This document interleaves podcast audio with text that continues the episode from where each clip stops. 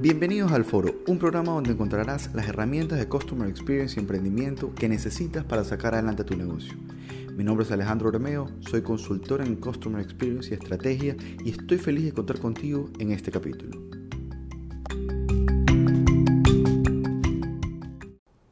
Hola, ¿cómo están todos? Bienvenidos a una nueva cápsula del foro. En este episodio vamos a revisar qué es Customer Experience en menos de 5 minutos.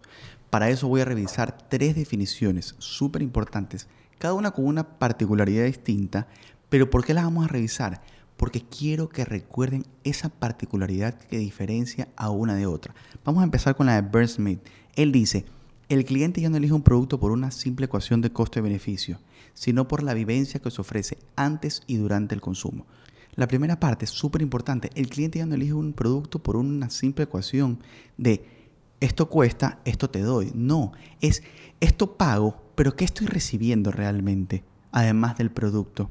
Un servicio rápido, un servicio ágil, un buen producto, mucha calidad. ¿Qué es la experiencia que viene atrás de ese producto?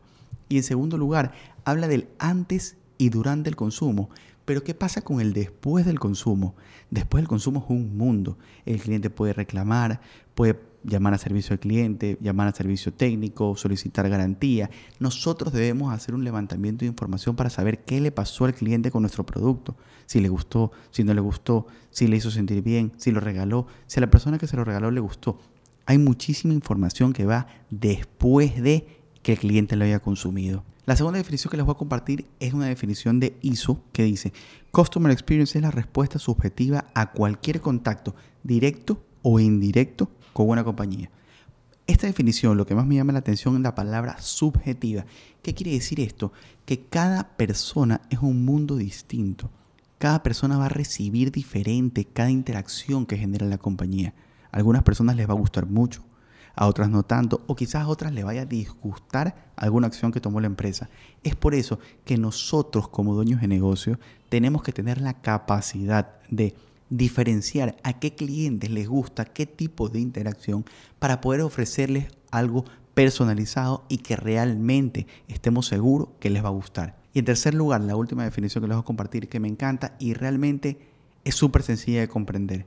Paul Greenberg dice, si a un cliente le gustas y le sigues gustando, hará más negocio contigo. Si no le gusta, no los hará. Esto es tan sencillo como eso. Hay que gustarle a los clientes, hay que preocuparse de gustarle a los clientes. Cada cliente va, va, a recibir mucha información de distintos negocios que compiten con nosotros. Si nosotros dejamos abierta la puerta, una brecha, un mal sentimiento, un mal sabor al cliente, el cliente tengamos la seguridad que va a buscar nuestra competencia, va a buscar quién le puede ofrecer un producto sustituto al nuestro.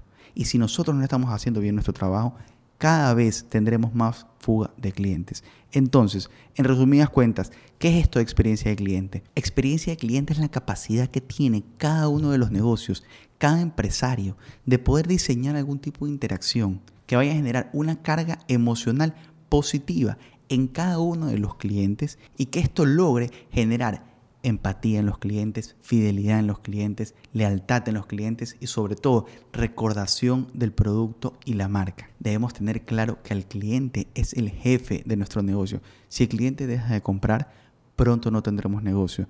Debemos entenderlo, personalizar productos, personalizar servicios, tratar de que el cliente se sienta bien con nosotros y de cumplir sus expectativas. Algo clave en temas de experiencia de cliente son las expectativas.